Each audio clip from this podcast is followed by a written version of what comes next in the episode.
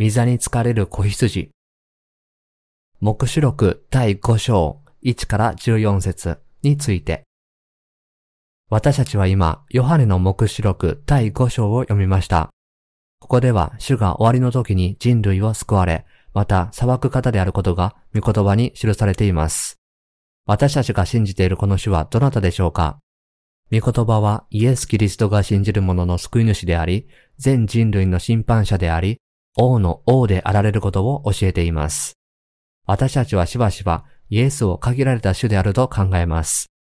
しかし、私たちの主はすべての被造物の審判者なのです。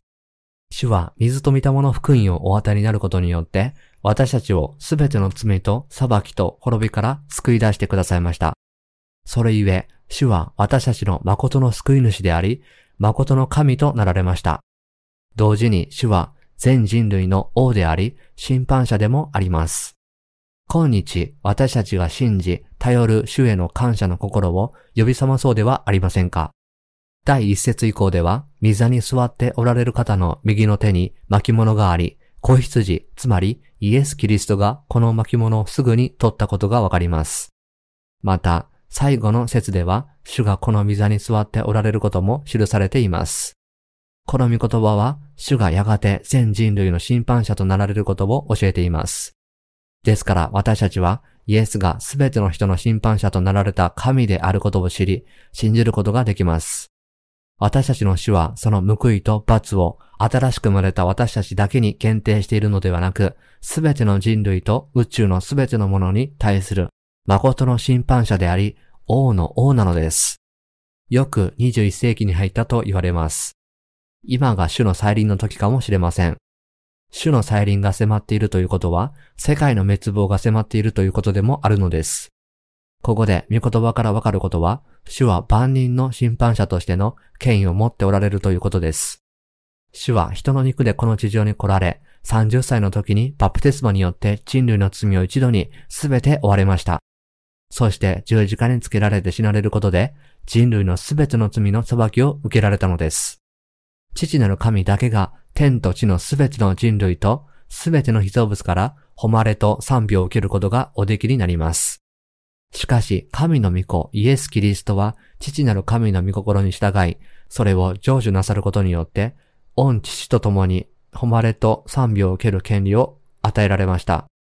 それゆえ、キリストは、御父からすべての支配権を受け継ぐことがおできになったのです。イエス・キリストは全人類を裁く権利を与えられ、全人類はイエス・キリストによってのみ救われ、また裁かれるのです。私たちを救ってくださった主が一体どなたなのかを知ることは、私たちにとって非常に有益なことです。この知識は終わりの時にも私たちの信仰を強く保つために必要なものです。主がどのような力を持っておられるかをよく知った上で主を信じるなら、その知識は私たちの大きな力になります。私たちを救ってくださった主は、すべての人を善悪で裁く権威をお持ちの方です。私たちはこの主が父なる神と同じ賛美を受けるにふさわしい方であることを自覚し、信じなければなりません。この聖句は私たちの主がこの地上に来られて、殺されたこと、その血をもって、あらゆる部族、国語、民族、国民から神のために人を救い出し、私たちの神の前で王と祭司とし、地上を支配するようにされたことを教えているのです。そして天国では万の幾万倍、千の幾千倍であった見つかりたちが大声で主を賛美し、礼拝する声があったと書かれています。ほふられた子羊は力と富と知恵と勢いと誉れと栄光と賛美を受けるにふさわしい方です。と。ヨハネは第13節で見たこと、聞いたことの証を続けています。また私は天と地と地の下と海の上のあらゆる作られたもの、及びその中にある生き物がこういうのを聞いた。御座に座る方と子羊とに、賛美と誉れと栄光と力が永遠にあるように。ではすべての被造物は誰にすべての栄光を期するのでしょう？すべての賛美と誉れと栄光と力は永遠に御座に座っておられる子羊に与えられるのです。人類からの栄光、賛美、礼拝はかつてはイエス・キリストの御父である神だけに与えられていました。しかし、イエス・キリストはこの地上に来られ、人類を罪と滅びと裁きから救い出されることによって、御父と同じ権威を持つようになったので、この贖いの救いのために、御父と共にすべての栄光を与えられ、すべての礼拝にふさわしい救い主となられたのです。すべての人の主であり、審判者である御座に座る主が私たちの救い主である、このことを考えるだけで、大きな栄光が私たちの心を満たしてくれるのです。そうです。主は王の王であり、宇宙のすべてを創造された創造の神なのです。私たちの主はこの地上に来られ、その水と血によって私たちを救ってくださった創造の神ですから、この宇宙のすべての人類とすべてのものがその水の前にひざまずき、すべての礼拝と賛美と栄光と誉れを捧げるにふさわしい方なのです。この主が万人の審判者として栄光の御座に座っておられる方であることを知ることによって私たちの信仰は大いに強められ、心は大いに励まされるのです。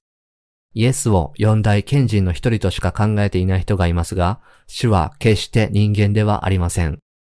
主は私たちを創造なさり、作られ、お救いくださった私たちの神です。ですから私たちは自分たちの創造の主を単なる人間と比較することは決してできません。ソクラテスも、孔子も、ブッダも、他のいかなる人間も私たちの主とは比較になりません。イエスは私たちをお救いになるためにたった33年間人間として生きられただけです。しかしイエスの実態は神と同じです。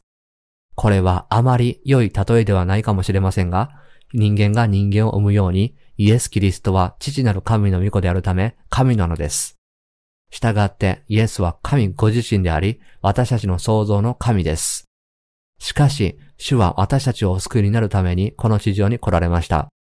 私たちを救ってくださったのですから、私たちからすべての栄光を受けるにふさわしい方であり、私たちはイエスが被造物ではなく創造主であることを心の中でしっかりと信じなければなりません。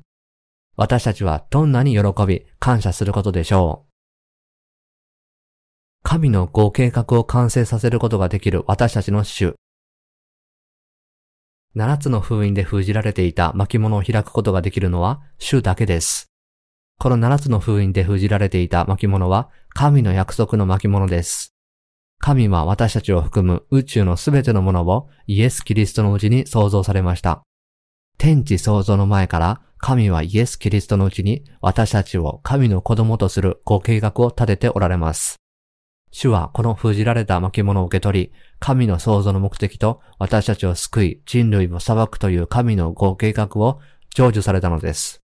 神の御言葉は、しかし天にも地にも地の下にも誰一人その巻物を開くことのできるものはなく、見ることのできるものもいなかったと教えています。言い換えれば、神の合計画を最終的に完成させることができる者はいなかったのです。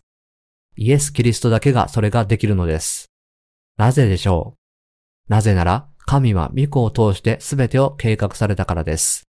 これはまた、主が父なる神の合計画である七つの封印で封じられていた巻物を開く裁きの権威を持っておられることを意味しています。この権威を持ってイエスはバプテスマによって私たちの罪をすべて追われ、私たちの代わりに十字架でこうした罪のために罰せられることによって三位一体の神の合計画のあらゆる側面を完成させました。主はご自分の犠牲と命の代価によって私たちを罪から解放なさり、神の前で私たちを祭司とされました。また、イエス・キリストはその救いを信じる者をご自分と共に支配する者としてくださいました。彼らは地上を治めるのです。と御言葉にあるように、主が実際にこの地上に戻ってこられたら、再び全てのものを征服し、千年王国を地上に成就なさるのです。